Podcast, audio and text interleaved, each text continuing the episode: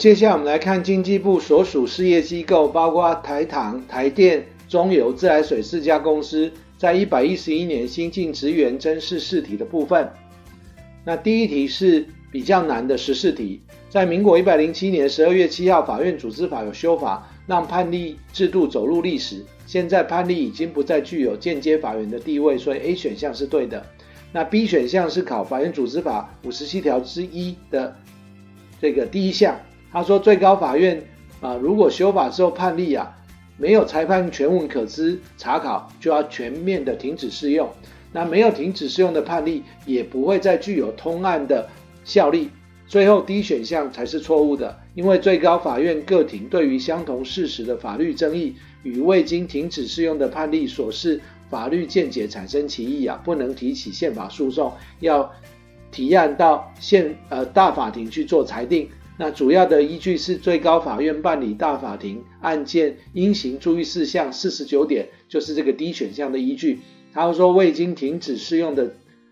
判例与未经选编为判例之其他最高法院先行裁判的先前裁判效力如果相同，那各庭对于相同事实法律有争议，你与未经停止适用判例所示法律见解歧义时啊，就要以。判例基础事实的先前裁判本身为准啊，依照法院组织法五十一条之二的歧义提案程序来向最高法院大法庭提案进行裁定啊，所以这一题其实是一个时事题，也是一个比较难的题目。那第二题也是相较之下是比较简单，而且是考古题常考的一个考点，是民法总则的消灭时效。那民法请求权的消灭时效从一百二十五条的十五年、一百二十六条的五年跟一百二十七条的两年，有三个条文的规定。其中消灭时效两年不行使而消灭，主要是 A 选项，就是一百二十七条第六款啊，律师、会计师、公证人所收当事人物件的交还，这个是两年。那一百二十六条规定，利息、红利、租金、赡养费、退职金这种定期给付债权。各期给付请求权都是五年，所以选项 B、C、D 包括每半年给付的利息、每季给付的赡养费、每月给付的房屋租金，它的时效都是五年。如果是动产租价，在一百二十七条另外有规定，动产租价才是两年。那二十八题也是比较难的题目，为什么？因为它考一事不二法原则的体现以外，它还考了从旧从轻原则跟行政。法法以及民法的两个法条，它四个选项有四个依据。那 A 选项，犯罪行为后法律有变更，适用行为时的法律叫从旧从轻原则。那 B 选项是这个未戴安全帽的机车骑士啊，又超速又闯红灯，这个要分别处罚，主要的规定在行政法法第二十五条啊。那 C 选项就是一事不二法啊，四至五零九里面提到那个漏报销售额逃税啊。又故意不开立统一发票，虽然它有行为法跟漏税法，可是啊，处罚种类相同，所以从一重处罚。我们可以参照四至五零三啊，不是五零九，是五零三里面提到的啊，这个不得重复处罚是现代民主法治国家里面一事不二法原则的基本原则啊。那另外第九条的刑法说，同一行为虽经外国法院裁判，仍得依刑法处断，只是刑已经执行的部分可以免。行之全部或一部执行，这个就是 D 选项条文的依据啊，所以这一题难度也蛮高的，因为它有四个条文或是解释文的这样的一个出处。那第二十九题，它虽然不太难，但是它是新的法律啊，是国民法官法啊，所以对学生来讲，跟二十六题一样，都是一种这个时事题啊，有一点被突袭的感觉。那不能被选认为国民法官的法条依据啊啊有。第十二条，他说必须要年满二十三岁，在地方法院管辖区域内要继续继续居住满四个月以上的中华民国国民，有点像那个呃选罢法里面被选举人的这个年龄跟居住的事实啊。所以第四个这个选项说，刚过完二十岁的大生日的大学生还没满二十三岁，不能被选为国民法官。那另外第一个选项说，国立大学刑法。学的教授啊，也不能被选为国民法官，因为在十四条第八款里面提到，现任或曾任这个大学教授，主要讲授法律科目的，不能当国民法官，其他不能被选为国民法官或被位国民法官，从总统、副总统一路到这个警察未完成国民教育之人都有啊。所以这一题啊，答案是一跟四，因为教师跟退休的老师啊都可以担任国民法官，就只有大学法律系的教授啊跟这个呃刚过满二十岁生日的大学生不可以担任。那三十题考古题考过啊，传讼多年的刑事案件三审定谳，发现审判违背法令啊，谁可以提非常上诉？答案是检察总长啊，检察总长在刑诉法四百四十一条啊。那如果是提告诉的是被害人，自诉的也是被害人，公诉的是检察官啊，那告发的是任何人，包括公务员，这些告诉、告发、自首啊啊，这个非常上诉由谁来？发动这个程序，考古题都考过，同学要回去复习一下，我们课本都有整理。三十一题问你说，下列哪一个法律行为是要事行为，一定要以书面为之？那结婚离婚要书面，雇佣契约不用，借贷契约也不用，不动产物权的移转啊、设定变更都要书面加登记，所以答案也是一跟四。主要的依据是民法一零五零条跟七百五十八条啊，两院离婚有三个要事。书面两以上证人签名到户政机关去办离婚登记。那不动产物权啊，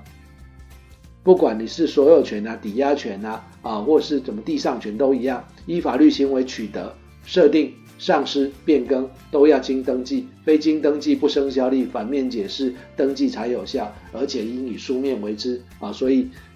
离婚跟不动产所有权移转要书面，其他的一般契约大部分都不要。那需要书面契约的，还有这个人事保证要书面，终身定期金也要书面啊。三十二题考民法一百一十四条第一项，法律行为经撤销，那视为致使无效，那这视为就是一种拟制啊，是基于公益的需要，对于事实存在不存在，依照法的政策加以拟定啊，所以视为视同以什么什么论，都是拟制的一个法律效果。三十三题考从物啊，那后来这一题一律给分，因为未办这个保存登记的建物它是主物，然后啊出生脱离母体的小牛它是天然之喜，它也是主物啊，田里长出来的高丽菜是不动产的出产物，上费分离是不动产的一部分啊，所以它也不是从物。那本来答案给 C，后来一律给分，因为房屋内设置的升降电梯呀、有。这个实务见解认为它是从物，可是也有人认为它是房屋的一部分，是成分。好了，这一题就一律送分。三十四题又考消灭时效，那消灭时效要中断啊，依照民法一百二十九条，主要是请求、承认跟起诉，所以 A 选项承认会中断时效，重新起算啊。那另外跟起诉有同一效力的，包括 C 选项的告知诉讼跟这个。D 选项啊，时效如果撤为调解啊，啊，这里有一个视为不中断啊，可是没有两造合议停止强制执行视为不中断的规定，那个 B 是错的。这一题也比较复杂啊。那民法可以一百二十九条规定，与起诉有同一效力的，包括发支付命令啊、调解仲裁、申告债权、包括和解债权、破产债权、告知诉讼、强制执行，都可以中断时效，重新起算。那一百三十三条说，时效如果因为申请调解或提付仲裁而中断，后来撤回调解的话，视为不中断，这是 D 选项啊。那一百三十六条说，时效申请强制执行中断，撤回申请或被驳回，视为不中断。那我们回来看，没有两意合两兆合意停止强制执行，视为不中断，是这个撤回申请或是申请驳回强制执行才会视为不中断。所以那个。B 选项啊，其实是有错误的。那这一题也比较难。一百一十一年经济部的考题，它的难度啊啊，相较于雇员或过去的职员的考题，都算比较难。它有十四题以外，像三十四题或刚刚那个一事不二法那一题，它都有涉及到一个题目四个选项，有三到四个法律条文或解释文的依据，会比较容易让同学呀、啊、判断上产生困难。好，三十五题考消保法。那消保法的应记载事项包括哪些啊？那规定在十七条的第一项跟第二项啊。那这个内容里面呢、啊，他说这个 B 选项预付型交易之履约担保啊，这个部分呢、啊，在十七条第二项的第三款预付型交易之履约担保，这个必须要有应记载事项的项目的这个内容。那另外另一个考点是，中央主管机关为了预防消费纠纷，拟定这个定型化契约应记载跟不得记载事项要报谁核定或公告？答案是行政院啊。所以消保法十七条啊，不止一个考点啊，同学要特别留意。三十六题又考民法撤销赠与的规定何者错误？那 A 选项说，经公证的赠与，如果赠与物之权利未移转前呢，是不得撤销的啊。本来赠与物权利未移转前都可以撤销，经公证的赠与跟履行道德上义务的赠与就不是不能撤销，是民法四百零八条第二项的一个例外规定。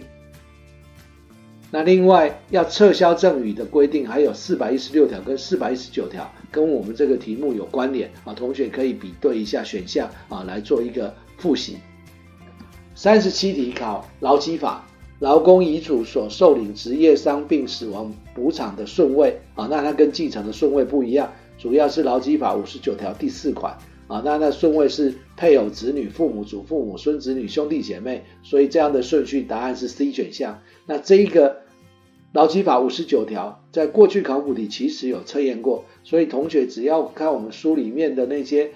汇整的一些考古题，我们有分单元帮同学做整理，你会发现很多考题都是从过去的考题再做一些修改，再进一次的测验啊，所以考古题真的可以帮同学抢到很多分数。三十八题又考请求权，我刚刚才在讲说一百二十五条一般请求权因十五年不行使而消灭啊，那一二五考完，在三十八题前面那个二十七题考像考两年跟五年的请求权的消灭时效，所以你背三个法条就中两题，这个投资报酬率超高的。三十九题是考实务见解啊，他说道路上画的双黄线啊，性质上是一般处分，这是最高法院有一个实务见解，认为那个标志标线都是属于相对人虽非特定一般特征可得确定其范围的一般处分，所以行政程序法九十二条这一条是属于定义型法条啊，不管是典型的行政处分或对人对物的一般处分，同学都要把它记熟哦。四十题这个雇员有考。职员又考同一年哦，他说下列哪一个不是行政处分绝对无效的事由？那申请事后提出那个是补正嘛？啊，在前面我们讲到雇员的考题就讲过了，那不能由书面处分得知处分机关啊，或违反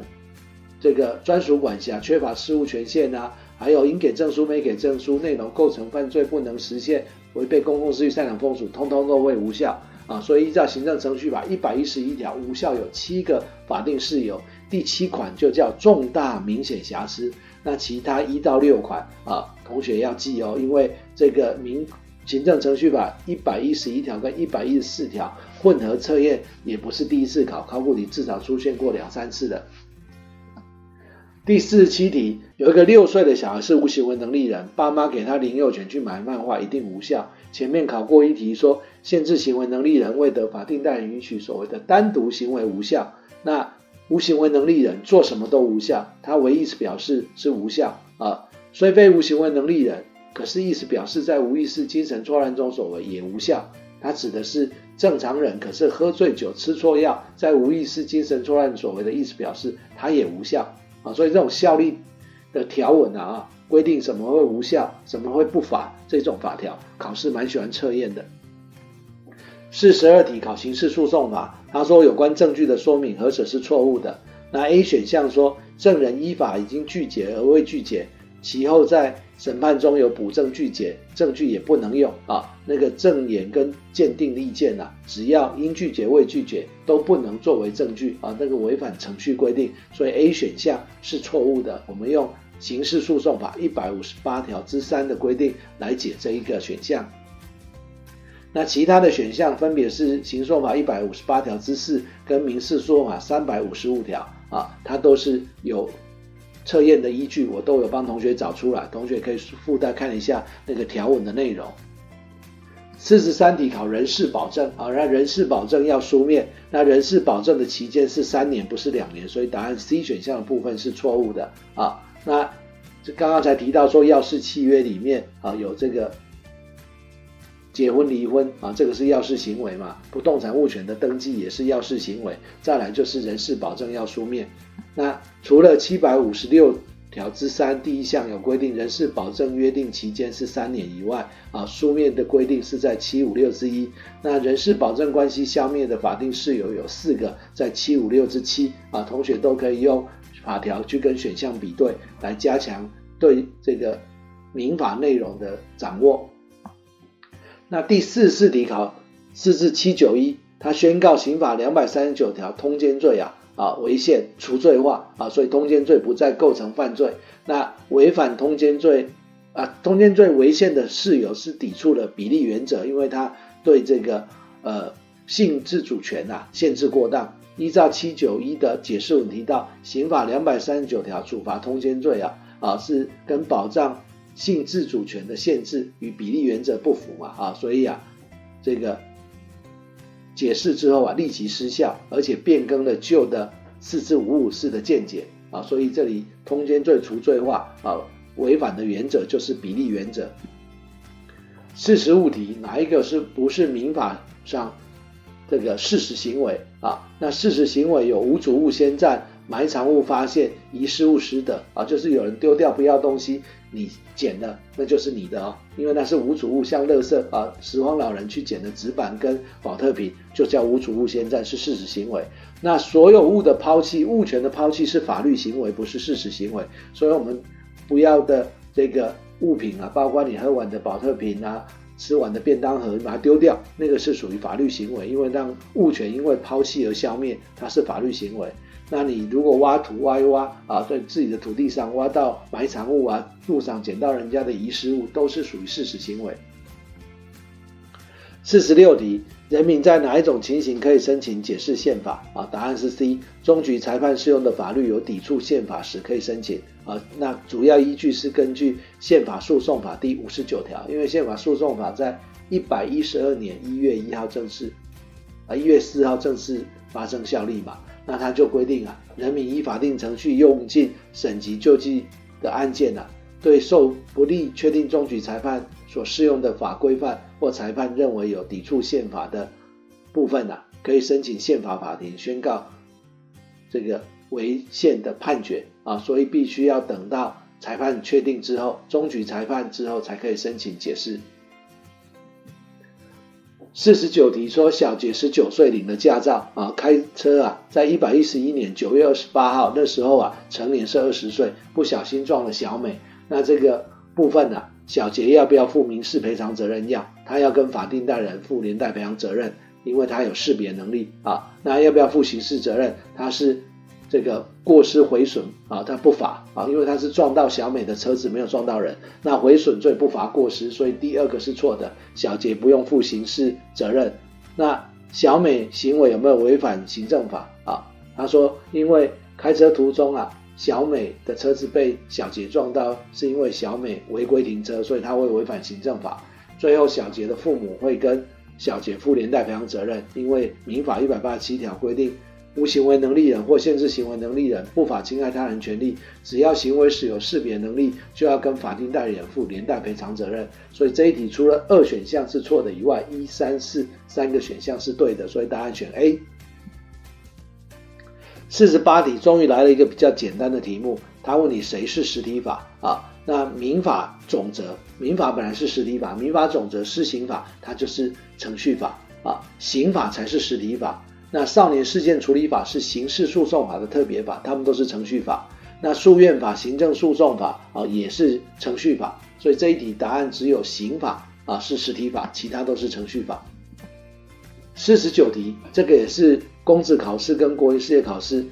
在中央法规标准法考比较难的考题，他把二十跟二十一条混着考，一个是法规修正的四个事由，一个是废止的四个事由。那这一题问你谁哪一个选项不是修正事由？答案是 D，法规规定之事项已执行完毕或情势变迁，无继续施行之不必要，它是废止啊，是在二十一条的第二款，它是要废止，不是要修正啊。那其他 A、B、C 的选项。无分别存在之必要，那就修正啊，那个是第四款。那机关以裁定变更啊，那是第三款。基于政策事实的需要，有增减内容之必要，那个是第一款，这个都是修正，只有 D 是废止，不是修正的法定事由。好，最后一题考古题也考过，也是简单的民法题，说出生年龄啊啊，从